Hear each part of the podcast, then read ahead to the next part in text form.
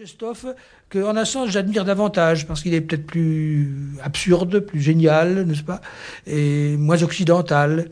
Je l'ai beaucoup moins connu. Il est mort avant d'abord, vers 36 par là, mais je, l'ai vu chez, chez Paul Boyer, rue de Lille, avec sa barbe de prophète, euh, moins fréquenté, et je l'admire beaucoup. C'est peut-être celui qui, de tous les philosophes, celui qui m'a le plus influencé. Je dois le dire. Euh, je, limite, quoi. J'ai fait le sage bien longtemps, n'est-ce pas? Je me croyais Chestov lui-même, Chestov réincarné.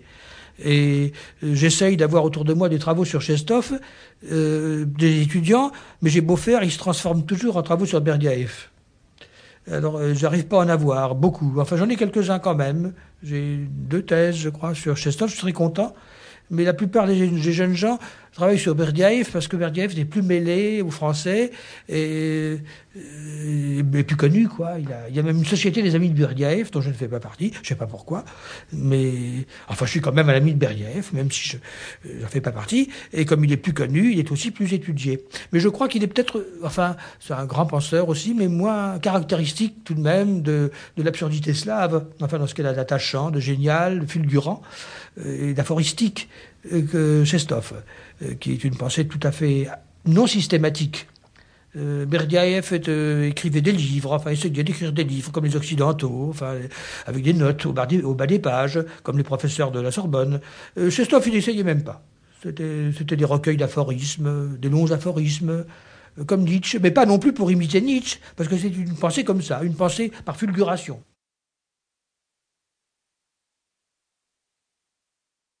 Quand j'étais surtout plus jeune, j'avais la faiblesse de lire beaucoup les pères de l'Église, notamment les pères grecs, pour qui j'avais une prédilection. Enfin, euh, je lisais beaucoup euh, Saint Grégoire de Nice euh, et les autres, Clément d'Alexandrie, qui paraît-il n'est pas un saint, mais ça fait rien, je le disais quand même, mais qui ne fut pas un saint. Et puis surtout, mais ceux que j'ai continué à aimer d'ailleurs, mais je ne sais pas si j'oserais l'avouer, euh, euh, étant dans l'université de Paris 1, où il est surtout question de la gestion des affaires, du droit des affaires, et de la gestion des entreprises et d'économie politique, euh, qui est un professeur qui ne jure que par Fénelon, et par Saint-François de Sales. Je les aime beaucoup, ceux-là. Je les trouve même très bergsoniens. Et je suis resté fidèle à ça. D'abord, j'adore le langage de Saint-François de Sales cette langue merveilleuse, enfin unique, cette espèce de jaillissement, de, euh, cette verdeur, cette saveur extraordinaire. Et c'est tout parfumé de, ça sent le miel, ça sent les fleurs. Enfin, c'est un, ce, ce saint, ce saint paysan. Euh, moi, je dirais, c'est pas de la philosophie. Mais en, même temps, il y a quelque chose que j'apprécie beaucoup, que j'aime beaucoup, c'est l'idée de la, pointe de l'âme, la cime, la finesse, n'est-ce pas? Euh, l'instant privilégié. Et une espèce de délicatesse toute particulière dans, la conception de la, vie spirituelle. Et Fénelon, alors encore plus, je trouve Fénelon très bergsonien, mais ça ne le réhabilitera peut-être pas auprès de, certains de dire qu'il est bergsonien, ou que c'est Bergson qui est fénelonien, sans le savoir. Et je pense même que s'il le savait, il ne serait pas content. Il n'aimerait pas tellement qu'on le rapproche de Fénelon. Et pourtant, euh, dans l'élimination des faux problèmes, la façon d'envisager, l'attitude de, l'esprit, de l'innocence, par exemple.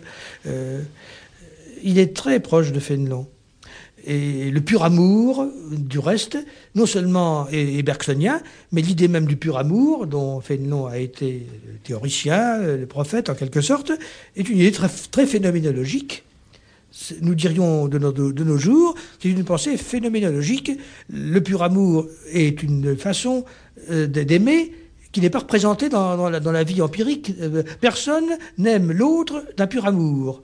Euh, en fait, empiriquement, on, aime les autres toujours d'un amour impur, pour d'autres raisons que le fait que c'est eux. Et pourtant, ça ne nous est pas défendu de penser que cet amour limite existe.